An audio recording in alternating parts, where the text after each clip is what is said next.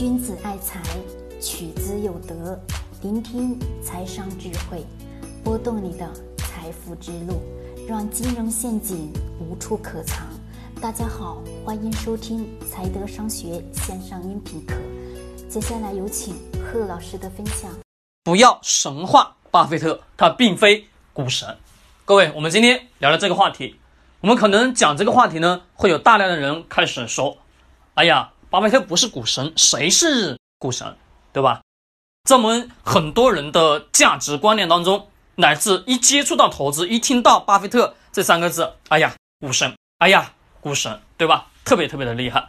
但是我们所有的人从来没去想过，这个人为什么他会成为股神？为什么他会去被我们奉为股神？背后的基础逻辑是什么？各位，就是我们看巴菲特。以往的历史的经验，从他很小的时候，以及乃至到后期每一次做投资过程当中，我们大致的看了一下他的人生的每一个阶段，人生的每一个经历。我问各位，是过程当中他的那个经历？我问大家，普通人有没有？没有吧？对，都没有。那我问各位。他做这些事情的过程当中，以及乃至他人生轨迹发生改变的过程当中，他是一个天生就会投资的人吗？不是的。但是我们去看巴菲特相关的什么新闻报道也好，有人问巴菲特会不会炒股，巴菲特回答我不会炒股，甚至多次在什么公开场合去讲，他说他自己不会去炒股。那我问各位，我们还有大量的人去把他奉信为股神，但是我们真的。忽略了什么？很多很多潜在的本质。我们大量的人会认为，哎呀，是的，巴菲特的理念很好很好。但是我们真正有没有去思考过一个问题？企业，我们做投资，做投资本身就是什么？买企业。但买企业的过程当中，企业的商业模式特别特别特别重要。各位，企业的商业模式特别特别重要。当然，我问大家。你们知不知道为什么有人特别特别喜欢拿别人的钱去挣得更多的钱？各位，你们告诉我是为什么？是不是拿别人的钱虽然说是需要付利息，但是有一个自己超级什么挣钱的能力的情况下，你会发现拿别人的钱干嘛会撬动更大的财富？对，没错，这是杠杆。我们看看巴菲特。他的所有所有大量的资金来源来自于哪里？各位，是不是来自于保险公司？来自于他成立的保险公司吧？对。那我问各位，保险公司的商业模式是什么？我们就简单的看，不需要去看那么深了，我们就简简单单去看，看它本质就可以了。各位，生意模式是什么模式？保险是不是我们大量的普通老百姓先把自己口袋里面的钱掏出来吧，买了保险？这个一张张的纸，纸上打了那么几个字的，叫一个合同吧。对，但是我们看到这个合同就能卖出什么几十万、上百万吧？对，而且你还是每年每个月固定的要把钱交给保险公司，对不对，各位？挺好的，我觉得这种商业模式真的超级超级好。为什么？很简单，又符合人性。我们这一次的疫情。我问各位，是不是有相关的数字统统计出来？大量的人开始买保险了吧？对，又有大量大量的人开始买保险，对自我的自身的预防的意识超级超级强，以乃至什么相关的健康产业，是不是也是如此啊？也开始不断的去注重自己的身体健康情况了。对，当人性当中的某些特性所发生，而且这个商业模式又刚刚好什么？跟人性在做对接，我问各位，这种模式是不是钱掏了给保险公司，几十年以后再返还给你？就算这个赔率达到什么一定的非常高的程度的情况下，你会发现保险公司只要什么这个有大量的人购买，它的这个资金的沉淀是不是会特别特别大？对呀，保险公司，你想想。每一年，普通老百姓，你们自己算一算吧。大量的中产家庭，几乎每个中产家庭在没有买对保险之前，是不是每年都得要花那么个四五万要交到保险公司吧？那我问各位，中国的中产家庭，中产家庭的基数有多少？你们自己去看一下，数字是是不是特别庞大？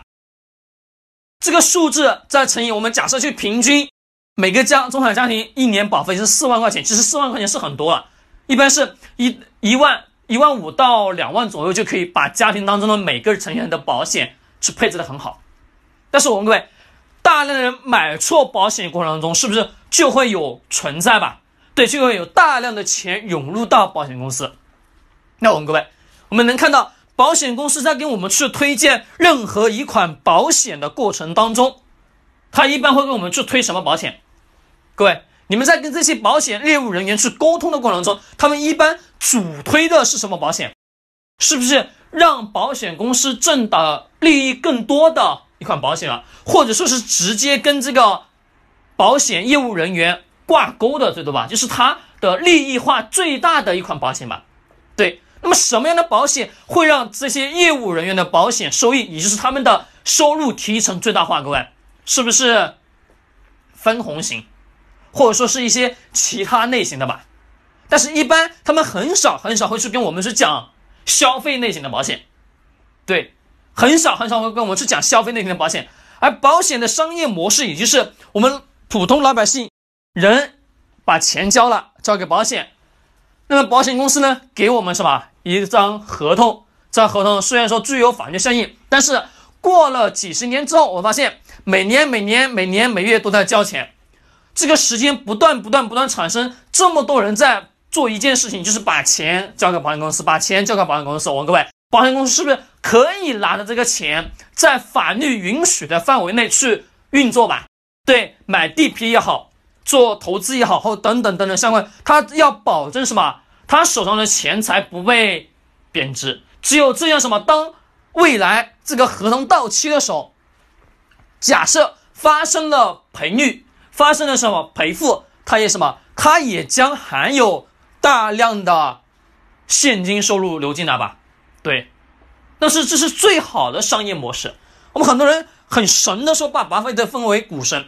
其实他曾经多次公开跟大家去讲，他不是什么不会炒股，各位不会去炒股。那么意思是什么？各位，他本身是一个商业的运作人，懂我说的意思吗？他只是什么？他只是懂商业的基础的逻辑。那我们去想想，我们普通人是不是也应该在买任何一家上市企业过程中，是得要去了解背后的东西吧？对，其实了解商业模式的结构是如何。那么我们在买这样的企业过程当中，知道这个企业符合人性，又会有大量的人在持续不断的去购买，并且每年给钱给这个公司，是什么？可以讲叫源源不断的给钱吧？对，源源不断的给钱。那你想想，整个公司、整个集团的现金流入将会有多大？这么庞大的资金，是不是能再怎么样再怎么也能让公司很好的去运作下去吧？是的，那这个时候我们得去想，不要把很多东西去神化掉了，神话没有意义，一定得是记住，脑袋清醒，清醒再清醒，了解背后的基础是什么，懂吗？了解背后的基础是什么？我们经常讲现金流，现金流对，现金流是很重要，关键于在来自于这个什么，这个人运用现金流的这个人有没有什么东西，投资能力。有没有资本运作的能力？如果没有，再多钱给到你，你也只是什么吃喝玩乐，要么就没了，就是简简单单如此。各位，不要想的那么高大上，其实都是源自什么？很多很多简简单单的日常生活基础。我们老是听很多人把很多的一些专业的金融的名词讲的非常高大上，其实没必要。我们换个角度。去看一下，就是简简单单、大道至简，就四个字就可以完完全全什么解决清楚。说我们自己在学这个过程当中，自己作为一个普通投资人，在去做投资过程当中，不是什么去学那些深奥的东西，而是把所有的东西全部什么从简化，了解到本质，清楚到本质，你就能干嘛做得很好。这是什么？养成一种商业思维，也是养成一种什么思维习惯。好，各位，我们今天聊到这里，希望对您有所启发。喜欢点击收藏或者转发。君子爱财，取之有德。更多知识干货近战才得商学。